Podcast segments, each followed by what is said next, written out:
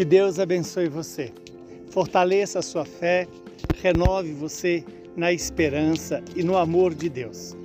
Hoje a igreja celebra a festa de São Sebastião.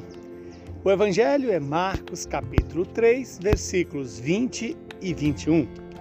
Naquele tempo, Jesus voltou para casa com seus discípulos. E de novo se reuniu tanta gente que eles nem sequer podiam comer. Quando souberam disso, os parentes de Jesus saíram para agarrá-lo e porque diziam que ele estava fora de si. Palavra da salvação. Glória a vós, Senhor. Que esta palavra se cumpra em nossas vidas. Este evangelho nos anuncia mais uma vez a fidelidade de Jesus à sua missão de fazer a vontade do Pai de tal maneira que não havia mais tempo para Jesus cuidar de si mesmo, de alimentar, de descansar, e por causa disso, Maria, com seus familiares, vão até Jesus.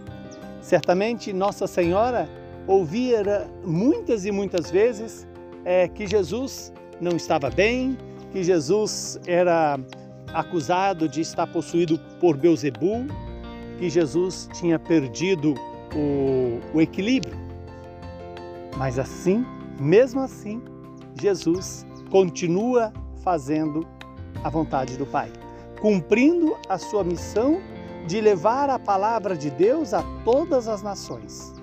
Esse mesmo Jesus que hoje salva a mim e a você, ele leva a salvação a todas as pessoas, seja pela sua palavra que ilumina, seja pelo seu milagre, pelo milagre que ele fazia de curar os enfermos, de libertar os cativos, tirar as pessoas do domínio do demônio. A igreja continua com essa mesma missão. E Jesus, como ele mesmo disse, é, perdi a sua vida para garantir-nos a vida. Quem quiser salvar a sua vida, vai perdê-la. Mas quem perder a sua vida pela vontade do Pai, esse vai salvá-la. Jesus não fala isso como uma teoria. É assim que Jesus vive, dando-se aos outros, morrendo para si e levando a salvação a todas as pessoas.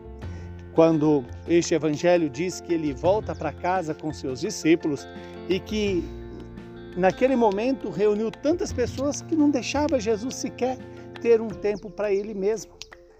Ora, trabalhar no reino de Deus é dar a vida pelos outros, é morrer para si.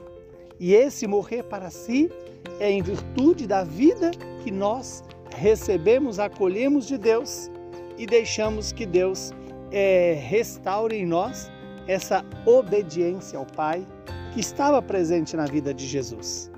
E quando há essa preocupação de dos parentes de Jesus para poder é, cuidar dele, é certamente algo legítimo. Porém, lembremos que dar a vida pelo reino de Deus inclui perder a própria vida, por amor àqueles que necessitam da palavra de Deus, do santo evangelho, da boa notícia da salvação e do amor manifestado nos milagres, do amor manifestado nas curas, do amor manifestado na própria pregação do reino de Deus. Que o Deus Todo-Poderoso vos abençoe e vos santifique. Ele que é Pai, Filho e Espírito Santo. Muita saúde, paz e perseverança no amor de Deus.